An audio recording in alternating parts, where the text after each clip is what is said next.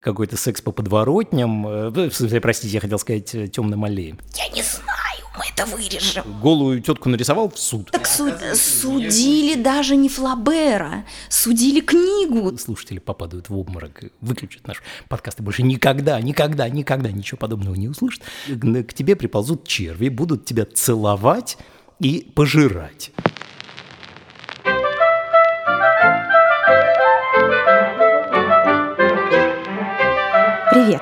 С вами подкаст «От Ван Гога уши», где мы говорим не только о Ван Гоге, художниках и картинах, но и о событиях, на фоне которых эти картины создавали. От эпизода к эпизоду мы выясняем, как идеи, питавшие художников, отражались в музыке, литературе, театре, кино, сплетались с философией, религией, политикой и открытиями в науке.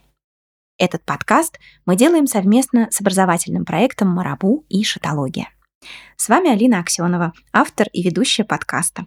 В обычной жизни я читаю лекции по истории искусства, пишу о нем книги и придумываю образовательные курсы для детей и взрослых. Наш первый сезон о сложном и богатом на перемены времени рубеже XIX и XX века, названном «Прекрасной эпохой». Кстати, у подкаста «От Ван Гога уши» есть и телеграм-канал, где можно увидеть все картины, которые упоминаются в выпуске, а если вам нужен видеоряд во время прослушивания эпизода, смело открывайте канал. Все нужные работы уже опубликованы в том порядке, в котором мы их упоминаем. Сегодняшний выпуск о явных и сокрытых связях между живописью и литературой конца XIX века. И для этого разговора с нами в этой студии Александр Гаврилов. Здрасте, меня зовут Саша Гаврилов, я ужасно рад, э, что меня сюда позвали. Алина, спасибо большое. Я вообще-то по профессии профессиональный читатель, в смысле я читаю книжки, люди платят мне за это деньги. И иногда в, в паузах между чтением книжек я э, преподаю в Марабу, где мы с Алиной Сергеевной как-то познакомились.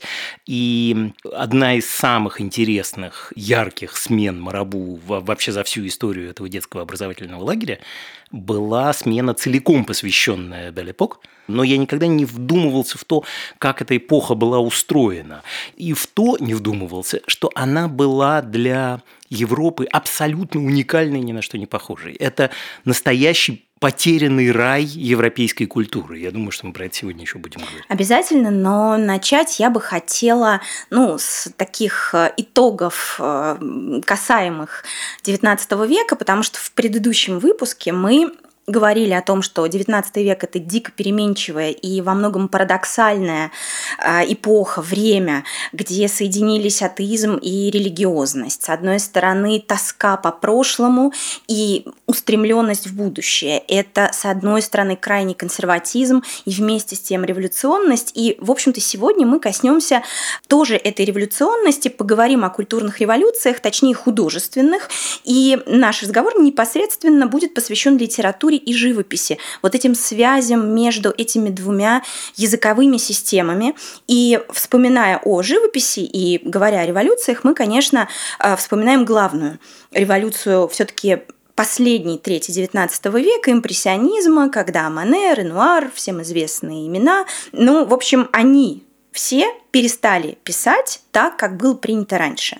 То есть они, э, во-первых, начали создавать картины на открытом воздухе, что было совершенным нонсенсом. Э, они стали писать не только с натуры, но и за пару часов, что тоже прежде никто не делал. Они изображали обычных людей за повседневными занятиями. Э, главными в картинах уже были не детали, а просто яркий свет, который этих персонажей окружал.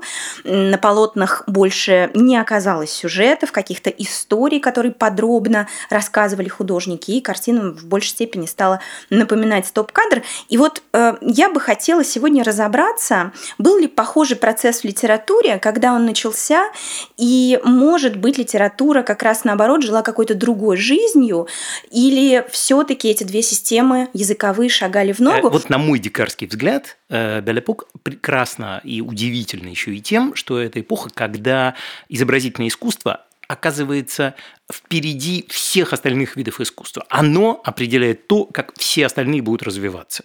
То есть те движения, которые уже импрессионизм дал э, изобразительному искусству, скорость, э, яркие мазки, распадение практически не только сюжета, но и фигуративности, ну то есть вот там какие-нибудь лилии, вот все это в литературе случится только в 20 уже веке, и большей частью в десятые годы XX века, это катастрофические десятые годы, которые включат в себя Великую войну, Первую мировую, которая э, разрушила, собственно, Белепок, там тогда появятся дадаисты, появятся в России ничегоки, э, и вот тогда, наконец, э, буква, э, как у русских футуристов, у Алексея Крученых и Давида Бурлюка, освободится от диктата слова. Все-таки я хочу ну, напомнить, напомнить о том, что революция – это когда ломается все, что было, когда у нас меняется абсолютно ход событий, ход истории, когда все, по сути, начинается заново. И против чего, собственно, и эта революция произошла. А, мы вспомним про академизм, который существовал в искусстве Европы ну, несколько веков, начиная с 17 века. И э, у нас живопись и вообще искусство были абсолютно подконтрольные, если, ну, так рассуждать глобально. Э, то есть у нас Королевская академия художеств, определяет, как и что должны писать художники. А, то есть это касается тем, на которые они высказываются, сюжетов, которые есть в живописи.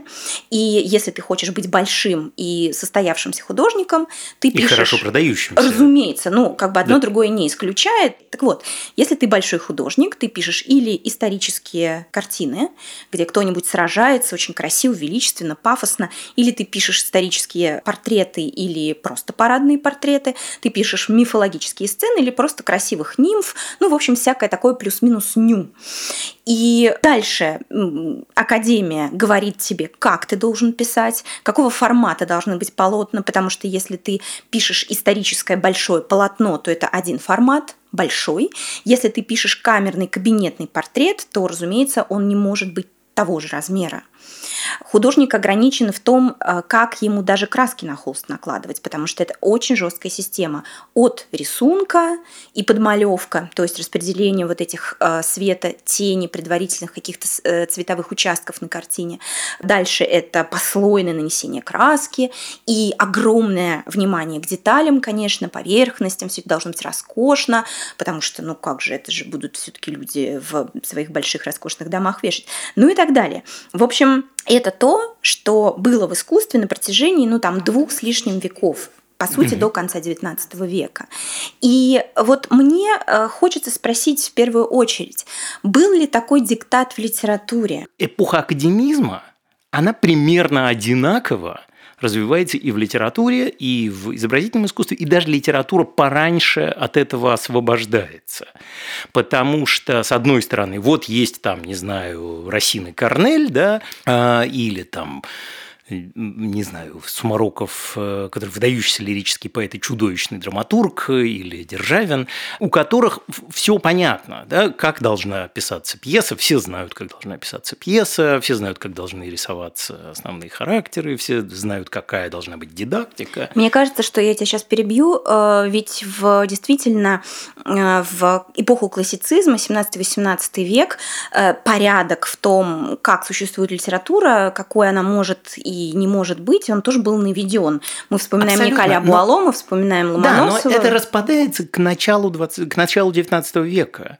Уже там, не знаю, если даже э, все-таки мы будем приводить обязательно примеры из русской литературы, но нужно иметь в виду, что русская литература немножко отстающая такая в этом классе учеников, э, потому что в ней все происходит немножко попозже, чем в каких-нибудь других литературах. Эм, и вот там, ну, не знаю, у школе мы взяли пример Державина и Фанвизина, Пушкина, да, то нужно понять, что, например, уже «Горе от ума», пьеса, которую все знают, да, она, при том, что она формально еще отсылает, делает такие экивоки и книксоны в сторону классицистической драмы, но она абсолютно не так написана. То есть с точки зрения классицистической драмы это скандал. И если мы посмотрим на Э, романтиков начала XIX века, если мы посмотрим на, там, не знаю, какого-нибудь скандального автора Жорж Занд, да, то мы обнаружим, что в литературе вот этот самый академизм, который в художественной э, культуре так долго держался и долго морочил художникам голову, он рассыпался уже к концу 18-го, началу 19 века. Ну, в это же самое время у нас стартует романтизм, и я бы не сказала, что в живописи романтизм ломает вот эти все академические Ну да, смотришь на какой-нибудь там Каспара Давида Фридриха, да, это нормальная классицистическая вещь, только очень мрачная. Да, то есть э, это перемены на уровне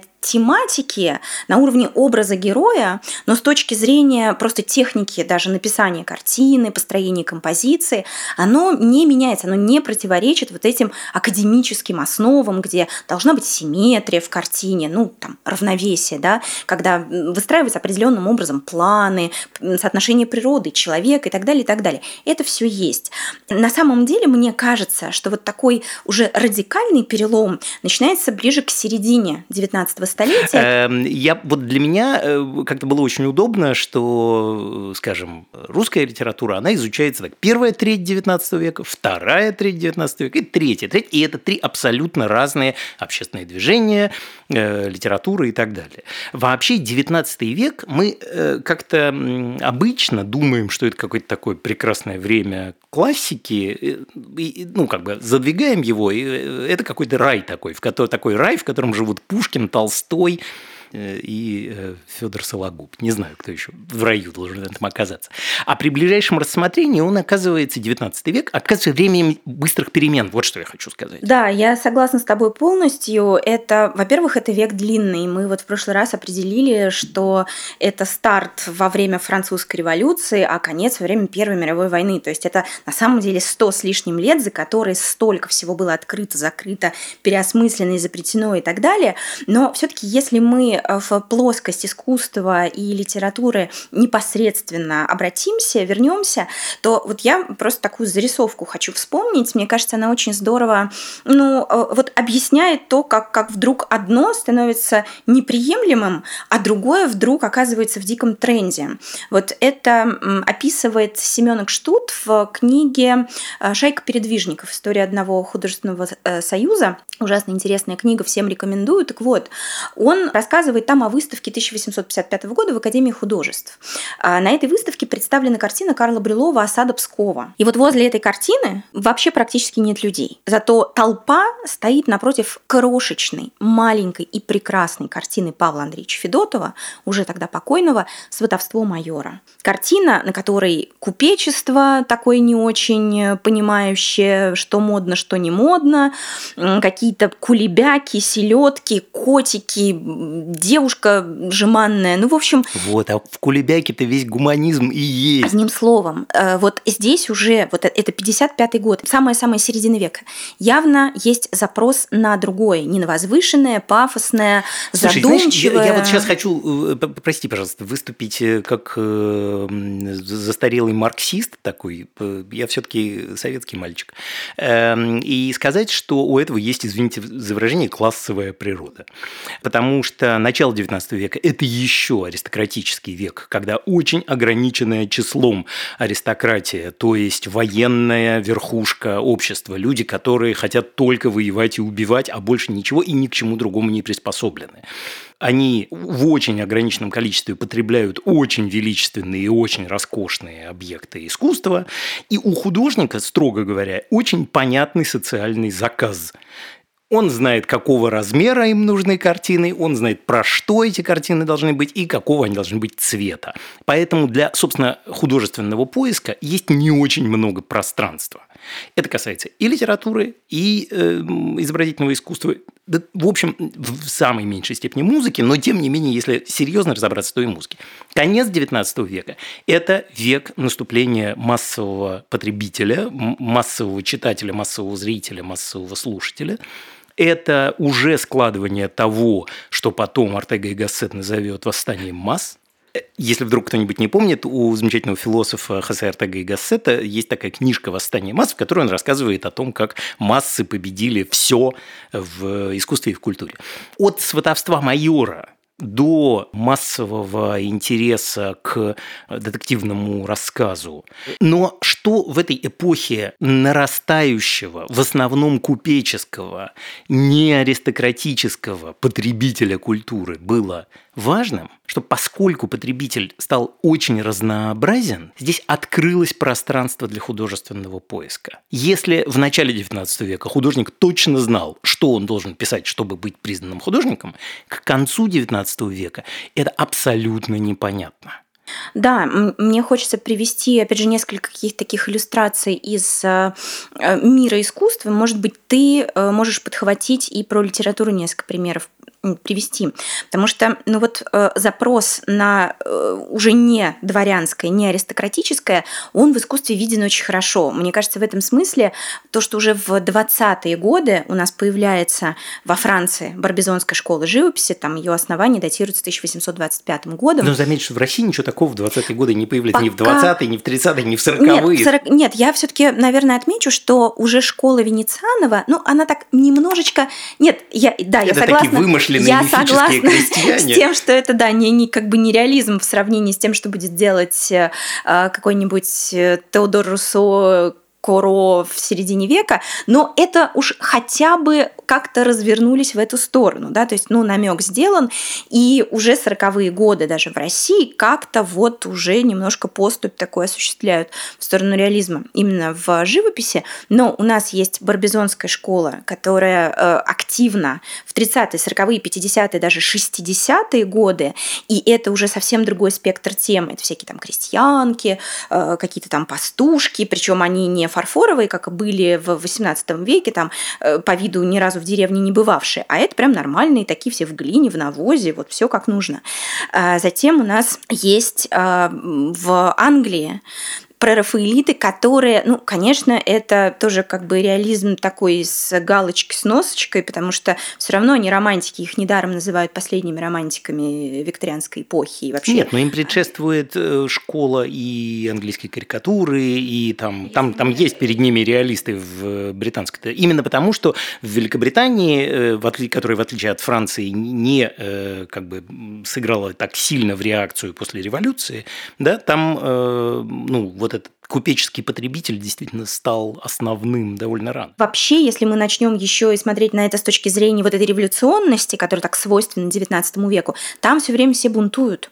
Потому что э, что такое прорафаэлиты? Это, собственно, бунт против вот Академии и всех вот этих заскорузлых тем, которые были. Сколько можно писать Венеру с Амуром, сколько можно писать какие-то невинные вот эти сценки, там, девушка у камина читает книжку э, и так далее, и так далее. Бунт 14, потом передвижничество. Ну и, собственно, 1863 год и «Салон отверженных» — это тоже в каком-то смысле бунт. Ну и вот если так посмотреть на 50-е, 60-е, ну это, в общем, довольно сильный такой всплеск нового запроса, нового настроения. А мне кажется, что единственная фигура в литературе, ну, то есть понятно, что э, он как бы не единственный, а он просто открывает собою как ключом новую дверь для литературы во всем мире, но сопоставимый с импрессионистами как э, революционер, да, это Бадлер с его цветами зла, э, я даже попробую позволить себе прочитать стихотворение одно,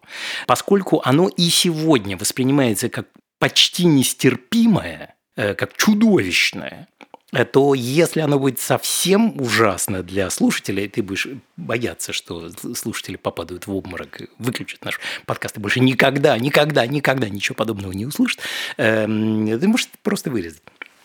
А, это из, собственно, сборника «Цветы зла», э, который, безусловно, открыл новую эру в европейской литературе в целом и просто перевернул все. Но почему перевернул? Вот представим себе, что там ведь до, до Бадлера было много довольно писателей, которые писали какие-то э, нестерпимые ужастики. Да? Альфонс де Насьен де Сад, наш любименький, да? У него же не было никакого прижизненного успеха. А «Цветы зла» оказались супер-бестселлером. Они оказались переведены на все языки одновременно. Они оказались проданы каким-то невероятным количеством экземпляров. Выяснилось, что публика вот этого ужаса очень-очень хочет. А раз хочет, значит, ну, И дальше там каждый делает выводы свои. В «Цветах зла» есть такое стихотворение «Падаль», которое я полез смотреть, какие существуют переводы на русский, выяснил, что их больше 30. Но я очень люблю перевод Вильгельма Левика, и вот его и прочитаю. Вы помните ли то, что видели мы летом, мой ангел? Помните ли вы ту лошадь дохлую под ярким белым светом среди рыжеющей травы? Полуистлевшая, она, раскинув ноги, подобно девке площадной, бесстыдно брюхом вверх лежала у дороги, зловонной выделяя гной. И солнце эту гниль палило с небосвода, чтобы останки сжечь дотла, чтоб слитая в одном великая природа разъединенным приняла – и в небо щерились уже куски скелета, большим подобные цветам. От смрада на лугу в душистом зное лета едва не стало дурно вам. Спеша на пиршество, жужжащей тучей мухи над мерзкой грудою велись, и черви ползали и копошились в брюхе, как черная густая слизь.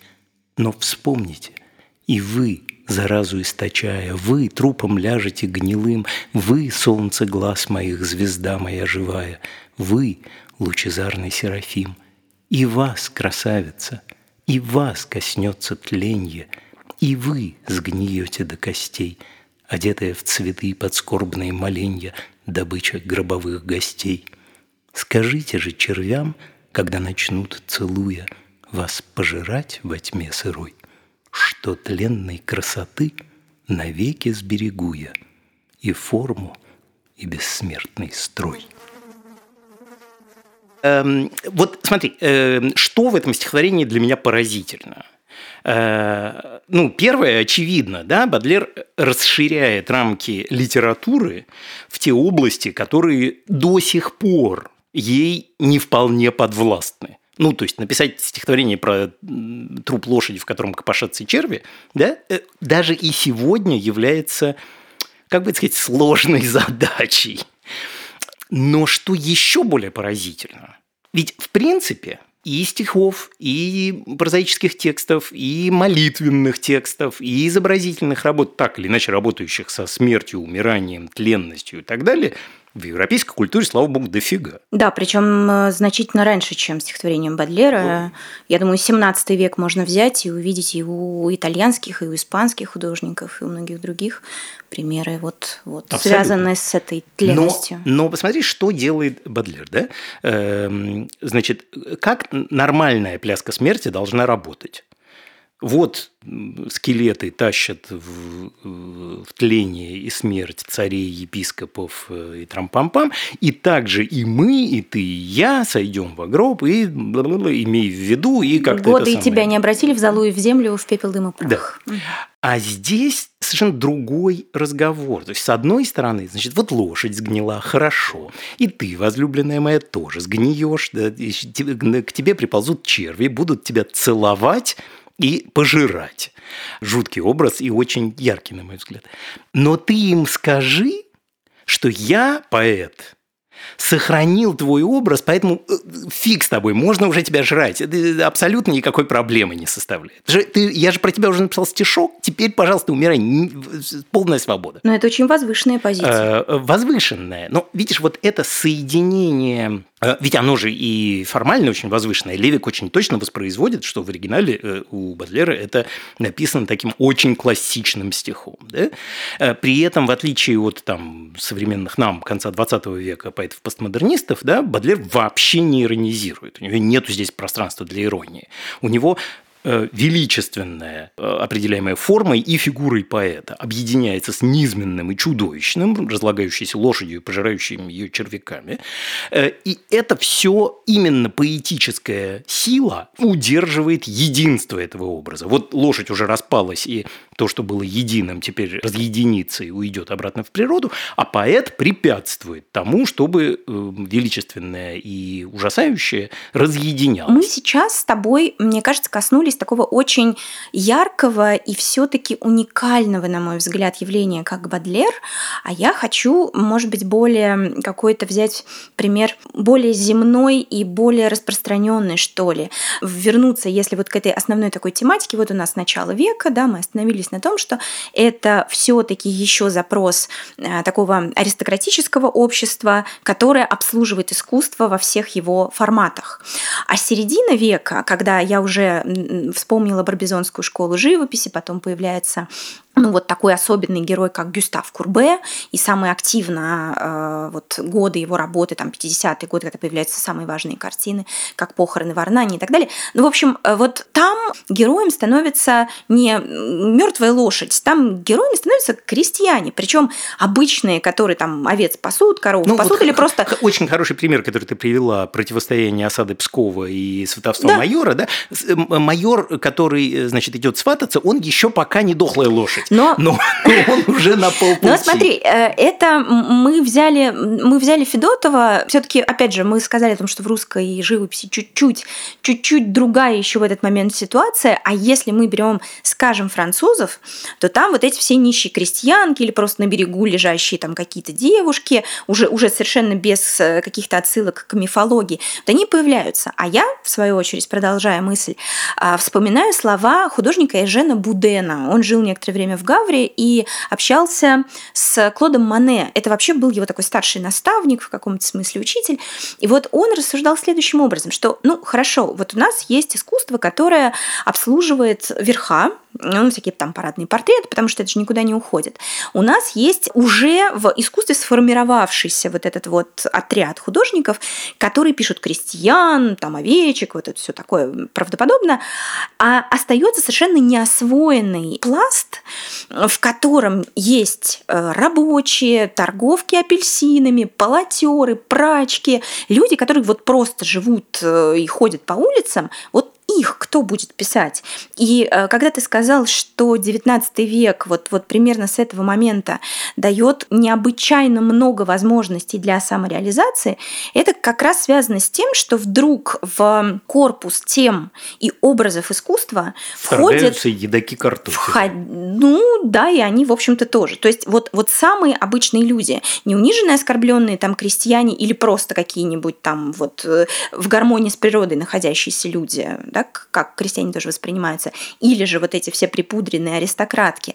Вот между этими двумя группами есть огромнейшая группа, которая, ну, собственно, и выходит на первый план. И у Федотова это, ну, такое купечество, ну, Мещане, такого да. анекдотичного еще характера, да, посыл. А дальше в искусстве это приобретает вес уже какой-то более серьезный. И становятся вот эти герои основными. Ну, если говорить о тематическом подходе, да, о, о, о образности, о темах, то, конечно, в литературе это все есть, да, появляется. Когда такой персонаж появляется? Кто, кто его первым придумал? Ну, слушай, или, или это не ответить? Я, мне не кажется, что невозможно воткнуть шпильку, да, но там какой-нибудь Растиньяк уже по сути, при том, что это молодой дворянин из провинции, движущийся в столицу, то есть казалось казалось бы, такой же персонаж, как, э, не знаю... Давай напомним, Господи. что это персонаж э, произведений Бальзака. Бальзака, да. То есть, с одной стороны, вроде бы Растиньяк э, – это такая же фигура, как, не знаю, Д'Артаньян, да? молодой дворянин, который из провинции движется в, в столицу.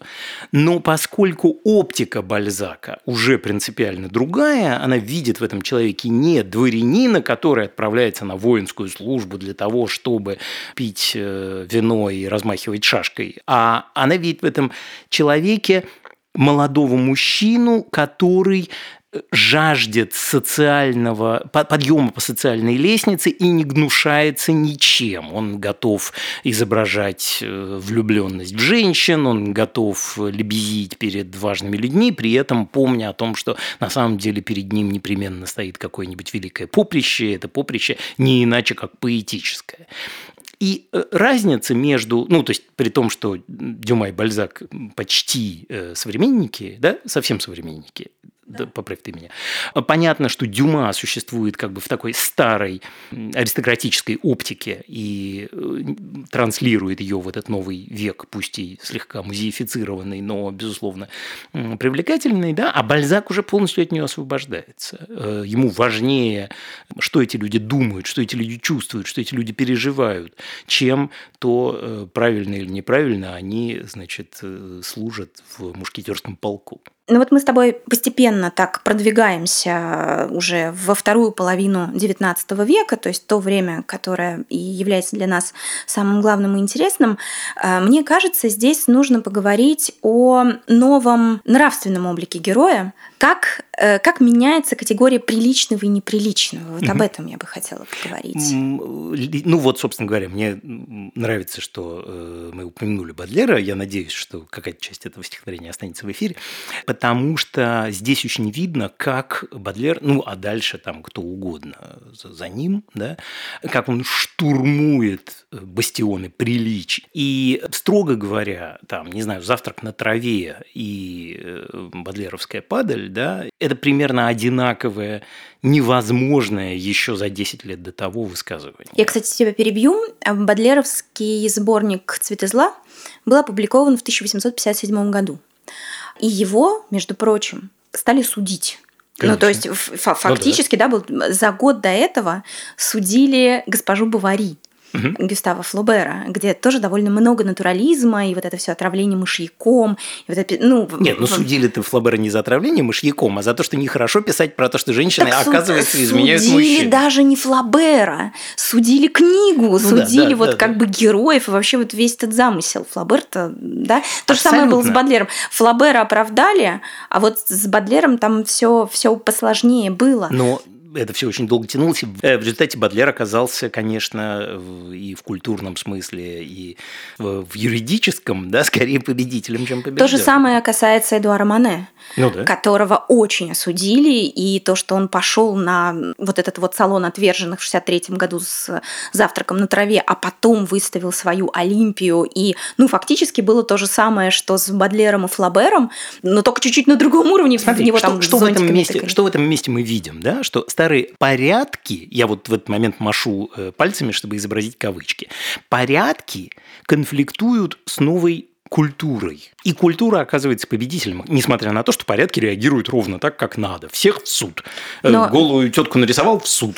Там, а голая тетка сидит днем рядом с одетыми мужчинами в суд. Это говорит о том, что культура-то все-таки 19 века очень ханжеская. Неважно, мы смотрим на викторианскую Англию, где ничего нельзя, Конечно. где девушку могут не взять замуж, если она танцевала больше двух танцев с одним и тем же человеком. Ну вот да, в этом до, смысле, до мне кажется, что мы недооцениваем скандальности, которую прячет внутри своих очень пряничных романов Диккенс, например. То есть, с одной стороны, там у него очень хорошие люди состязаются, кто из них станет лучше, да, а с другой стороны, все это происходит на помойке, то есть в мире по-настоящему в культуре вообще не должно существовать. Нет никаких людей на помойке, нет никаких проституток, нет никаких циркачей, нет, всех этих людей просто нету, они вычеркнуты, они вытерты да, да, да. резинкой. Так существует викторианский Лондон. У нас, с одной стороны, вот эта вся такая э, викторианская мораль, все очень правильное, но это Лондон, который набит борделями, это содержанки, это уличные проститутки. Опять же, мы берем про рафаэлитов, и у нас есть Хант, пробудившийся стыд, где история содержанки рассказывается, которая никогда, явно судя по ну, той символике, которая есть в картине, э, никогда не э, сможет избавиться вот от своей вот этой э, судьбы ущемленной, совершенно никому не нужной женщины. Во-вторых, у нас есть даже та же найденная Рассетти, где девушка из деревни приезжает, значит, занимается проституцией и уже практически как бы теряет там себя, жизнь ее находит ее там деревенский приятель. Ну, то есть такие вот ну, то есть примеры. Вот здесь, мы, здесь мы тематически выходим, угу. разумеется, на Мапассана, да, который еще в моем советском детстве числился таким автором для верхних полок. В смысле, вот нужно, э, обязательно нужно, чтобы в доме была книжка Мапассана, но важно, чтобы она стояла на верхней полке, где бы дети до нее не добрались. А то прочитают там, не знаю, что они должны прочитать? Пышку, нану и, э, и ужас, что, э, значит, развратятся немедленно же. И это, и это, я говорю про читательское восприятие второй половины 20 века. Да? Тут, тут очень интересно, что вот эта битва с категорией непристойности, она продлилась в культуре, не в искусстве, а в культуре, она продлилась больше ста лет. Но хорошо, что ты об этом вспомнил, потому что мне кажется, что все-таки уже искусство импрессионизма, которое формируется в 60-е и выстреливает в середине 70-х, оно совсем по-другому говорит о нравственности. Точнее, оно перестает говорить о нравственности как таковой. И вот здесь к вопросу о том, насколько в ногу идет литература и живопись, если мы берем с тобой Ренуара того же, там постоянно появляются какие-то очень э, такого смелого типа поведения девушки, натурщицы, которые, ну, иногда и проститутками подрабатывают, Ладно, а ну иногда Ренуар, наоборот. давайте прямо зайдем с козырей и упомянем Тулуз-Латрек. Нет, подожди. Хорошо, не будем. Латрек попозже, все-таки чуть-чуть другое поколение, давай последовательно.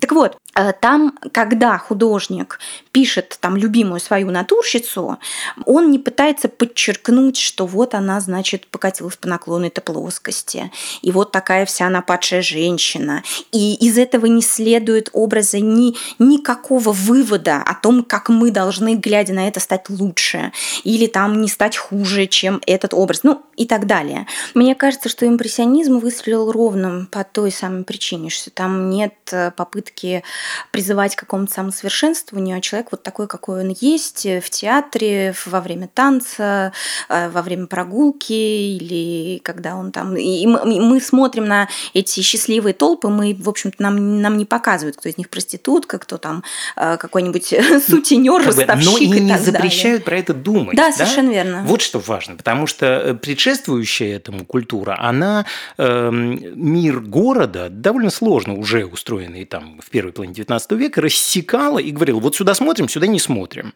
Вот на, если люди гуляют по улице и они красивые, значит, это чистые господа. Среди них нету ни ремесленников, ни проституток, ни циркачей. Вся вот это, это самое, э, на этом все не смотрим. А импрессионизм впервые позволяет себе смотреть на все, что видит. Да, очень э, такое сравнение понятное. Когда ты оказываешься в Париже, ты постоянно видишь кафе, и вот там столы и стулья стоят совсем не так, как у нас э, это происходит. Очень тесно. Не только. Там стулья развернуты в сторону улицы. Для того, чтобы ты, даже если ты один, ты мог сидеть и общаться с городом, вот просто наблюдать, да, то, что называется people watching. И импрессионизм – это такой people watching, без э, оценивания. Вот. Но мы заговорили о городе, и я думаю, что мы можем город рассматривать тоже как отдельного героя. Насколько справедливо утверждение о том, что город в второй половине XIX века – это, правда, особо важный персонаж в тексте, в литературном, художественном тексте и в живописном тексте. Мне кажется, что это начинается немножко раньше, да, потому что если в русской литературе город впервые становится персонажем у Достоевского, ну, окей, может быть, там есть перед этим физиологический очерк, да, но это как бы не стало большим культурным событием. Впервые делает город прям полноправным персонажем. В «Преступлении и наказании» Петербург э, главный действующий герой, а э, Родион Раскольников второй по значимости. Первая по значимости – роль второго плана. Для мировой литературы мне кажется, что э, такой вот яркий вброс города как персонажа – это Диккенс, конечно. Ну и у французов этого довольно много. Бальзак уже использует это как, так сказать, техническую, как обычай, да, а теперь посмотрите-ка, вот, значит, там человек переместился из деревни в город, и вот что с ним приключилось. Ну и вообще отношение к городу вплоть до второй половины XIX века очень дистанцированное. Город – это неприятное место. Ты вот вспоминал кого-то из диккенсовских персонажей. Я вспоминала Бетси Трот, вот эта бабушка Дэвида Копперфилда, которая очень не хотела, чтобы ее внук отправился в Лондон, потому что Лондон горит и взрывается. Там непременно должен случиться пожар ровно там, где будет в этот момент Дэвид. Вот, а э, тем не менее, уже поколение Дэвида Копперфилда, да, оно не может не идти в город, и оно идет в город отовсюду и везде.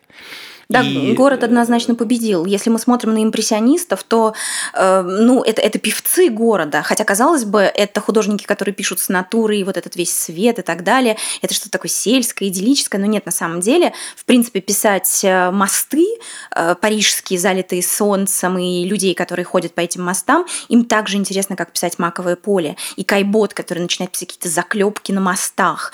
Да, вот эти вот бульвары, разумеется, которые пишет Писаро и тот же Клод Моне. Но при этом обратите внимание, что если там в, даже еще в первой половине XIX века разговор про город не город, служить при дворе или уехать в свое имение, это разговор про дворянство, про, про первое сословие, то вся вторая половина – это уже про то, что в русской сословной стратификации называется мещанством.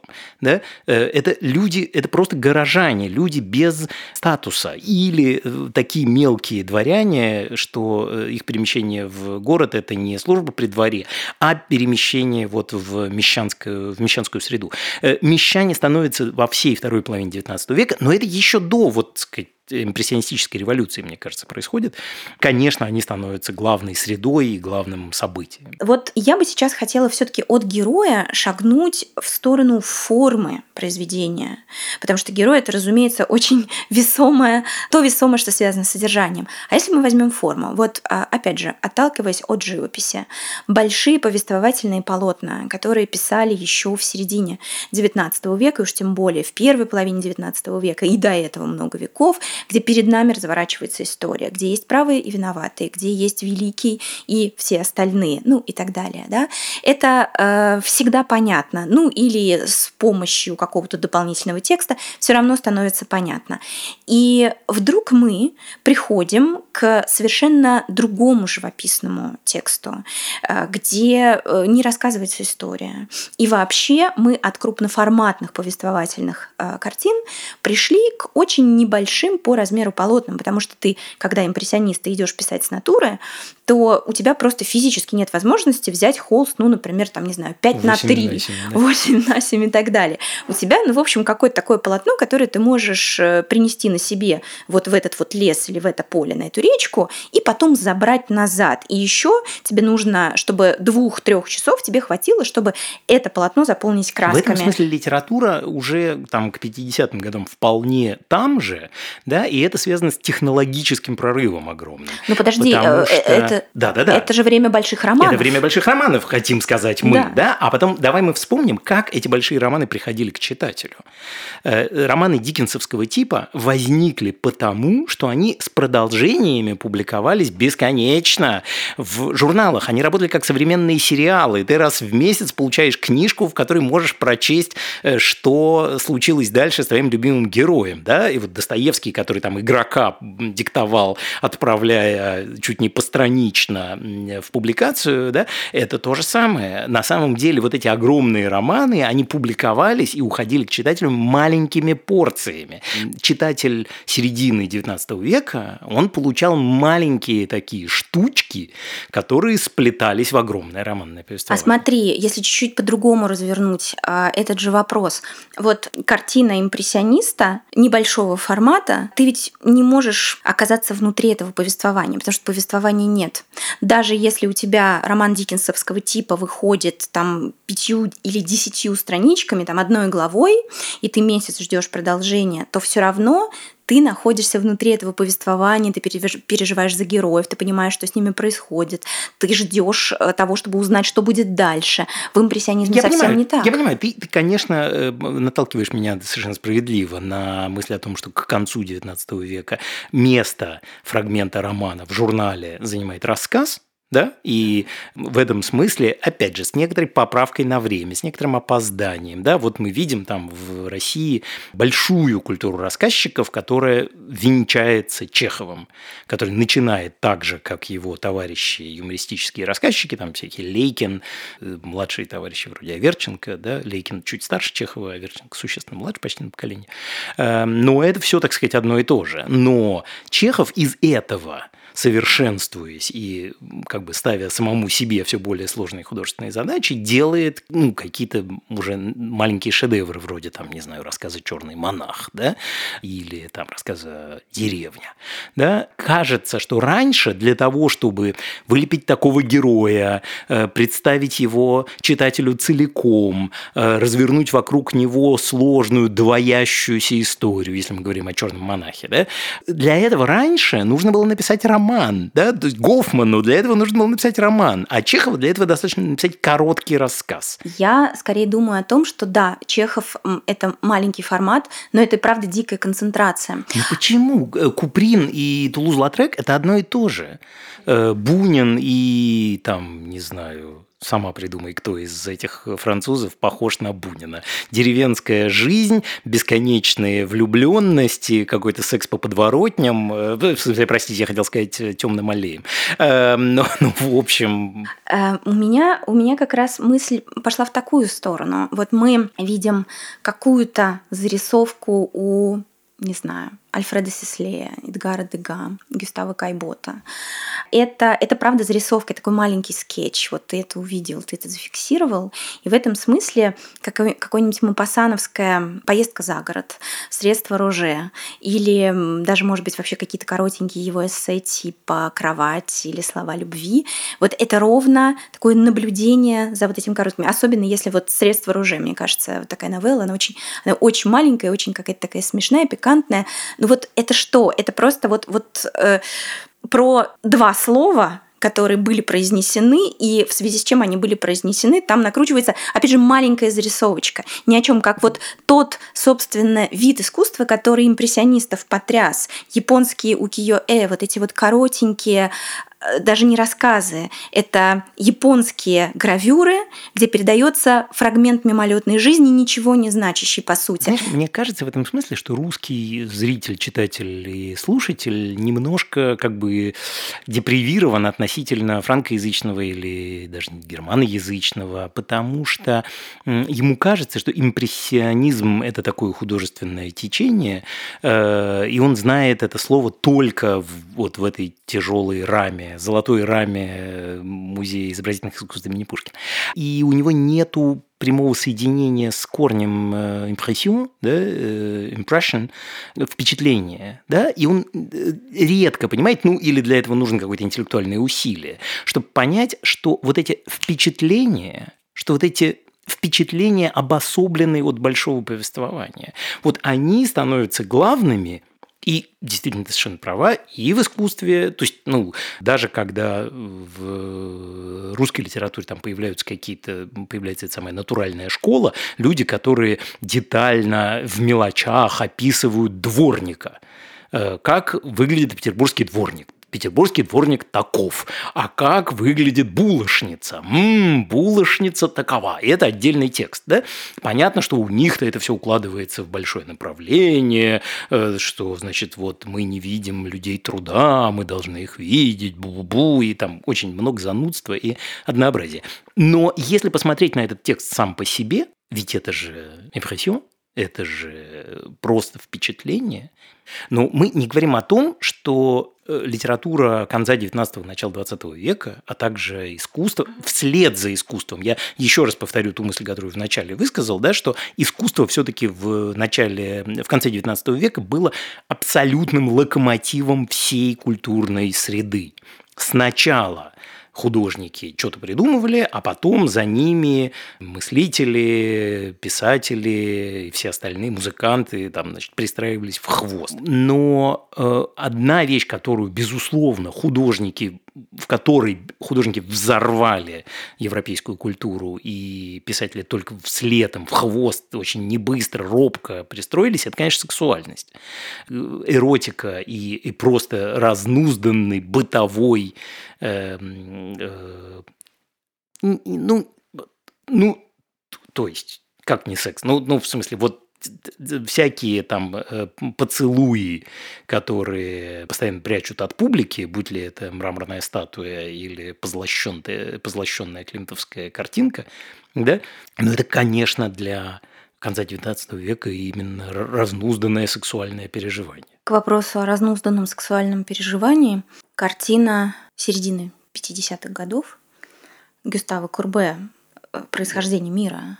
То есть, э, в общем-то, это все в рамках той обнаженки, без которой искусство не может, начиная там с 16 даже с конца 15 века точно. Но и... все-таки Курбак прекрасно освобождается, как бы это сказать. Э, вот сказать, что э, происхождение мира Курбе сексуально, ведь невозможно. Ну, то есть, ну, когда ты смотришь на это, последнее, о чем ты думаешь, о том, что это сексуально, да? Вот это вот разверстое мясо, э, нет. Ну, оно, кстати, довольно симпатичное, я тут пересматривала. Да, ну, да, да, с ним все оно окей. такое, как бы с ним не... все окей, да, но, но, но, ну, не знаю, ну, то есть, мне кажется, что это нельзя сравнить с импрессионистическими Нет, безусловно, штучками. нет. Безусловно, нет. Но мы, допустим, если возьмем Адалиску Энгра, да, какая это красота абсолютно в каждом квадратном миллиметре. Ну, красота в первую очередь в глазах смотрящего на это в первой половине 19 столетия. А Вот потом вдруг... Очень трудно понять, вот как современники Энгра реагировали на его гаремные вещи? Э, Были, были, ли эти вещи для них такими же и пугающими, и притягательными, и возбуждающими, как тот же «Завтрак на траве»? Поражали ли они их так же, как «Роденовский поцелуй»? Мне кажется, что, что мне кажется, вот из сегодняшнего дня, что все-таки Энгер так сохраняет рамку и так сохраняет условия игры, что это, такая, что это такой эротизм, взятый в скобочки. А конец 19 века эти скобочки сдирает и отбрасывает. И, э, конечно, разговор становится гораздо более прямой и, и, и гораздо более такой мясистый. А как ты думаешь, есть ли в этом желание немножко шокировать вот эту буржуазную публику, которая все время все измеряет категориями прилично, неприлично? Это может быть вызов вот этому ханжескому знаешь, веку? это ужасно странно. Мне кажется, что разговор э, про э, шокирование буржуазной публики, который бесконечно идет вот прям от 70-х годов и до, или даже от 60-х годов, если говорить о Европе, и до там, э, начала Первой мировой войны, когда уже шокировать буржуазную публику стали при помощи иприта. Он очень странный, и с, с исторической дистанции мы видим, какой он двусмысленный. С одной стороны, художники изо всех сил изощряются, чтобы шокировать буржуазную публику. С другой стороны, буржуазная публика страшно счастлива шокироваться. Про Белли Пок нужно понимать еще одну важную вещь. Они очень любили будущее, они, э, собственно говоря, мы не, не сказали об этом сегодня, но вообще-то э, исторически это то самое время, когда возникает научная фантастика, когда появляются там э, и Жюль Верн, и Герберт Уэллс. И... Конечно, в этом, в этом тоже большой парадокс, потому что, с одной стороны, мы боимся города, ну, еще, еще незадолго до этого момента, и мы э, страшно тоскуем по средневековью, и мы пытаемся и мечтаем возродить ручной труд, и в, построить города наподобие тех самых средневековых городов, маленькие домики, такая вот чистая жизнь, прекрасные дамы и так далее, так далее. Ну, в общем, кому интересно, читайте Уильяма, Уильяма Морриса, да, «Вести ниоткуда». И э, тут же, в это же самое время, есть вот совершенно упоротый интерес к этим фантастическим летающим э, каким-то штукам, которые в воздухе, или тому, что так быстро может ездить по земле еще быстрее, чем поезда. Мне кажется, вообще есть, поезд – это стороны, образ мечта конца о века. Да. С другой стороны, есть мечта, э, мечта о прошлом. Да? И странно, мы много раз об этом сегодня говорили, но, мне кажется, ни разу не сформулировали, что всегда, когда Белли Пок смотрит на современность, в этом взгляде есть нота раздражения и отвращения. Ведь это же самое время, время чудовищного взлета сатиры. Люди Белепок, да, они на, на современность смотрят с очень, даже если они снимают э, раздражение через эстетизацию мгновения, с одной стороны, они восхищены красками и ритмом этого мира, да, а с другой стороны, конечно, этот мир довольно убогий и вонючий. Удивительно, что когда наступает война, она мгновенно отсекает мирное время и делает это время Белепок, прекрасной эпохой, ушедшим, потерянным раем. В тот момент, когда резко, одним ударом начинается другое время, то, что Ахматова блистательно описала в строках, начинался не календарный, настоящий 20 век, в этот момент вдруг все, что осталось по ту сторону войны, озаряется золотым светом утраченного рая. Удивительный парадокс. Но про потерянный рай, мне кажется, мы будем говорить еще несколько выпусков э, в дальнейшем, но сегодня мы обсуждали, как живопись и литература вообще для себя нашли новый язык в плане тем, образов, в плане вообще проблематики, а в каких-то вопросах даже и ушли от нее, а, и мы попытались выяснить, почему. Но о переменах, которые случаются в разных медиа, в разных культурных областях на рубеже 19-20 века, в эту прекрасную эпоху, в эту бель-эпок, мы продолжим говорить в следующих выпусках подкаста «От Ван Гога уши». Спасибо тебе, Саш, за сегодняшний разговор, такой глубокий и такой широкий. Я надеюсь, что мы еще с тобой не раз встретимся и в рамках подкаста, ну и, конечно, не только. Напомню, что у подкаста «От Ван Гога уши» есть и телеграм-канал, где можно увидеть все картины, которые упоминаются в выпуске. Там же есть ссылки на обсуждаемые книги, фильмы и музыкальные произведения, а еще статьи и исследования, на которые опираются собеседники. Огромная благодарность нашему спонсору Борису Киму за финансовую помощь и образовательному проекту «Марабу и шитология» за информационную и дружескую помощь.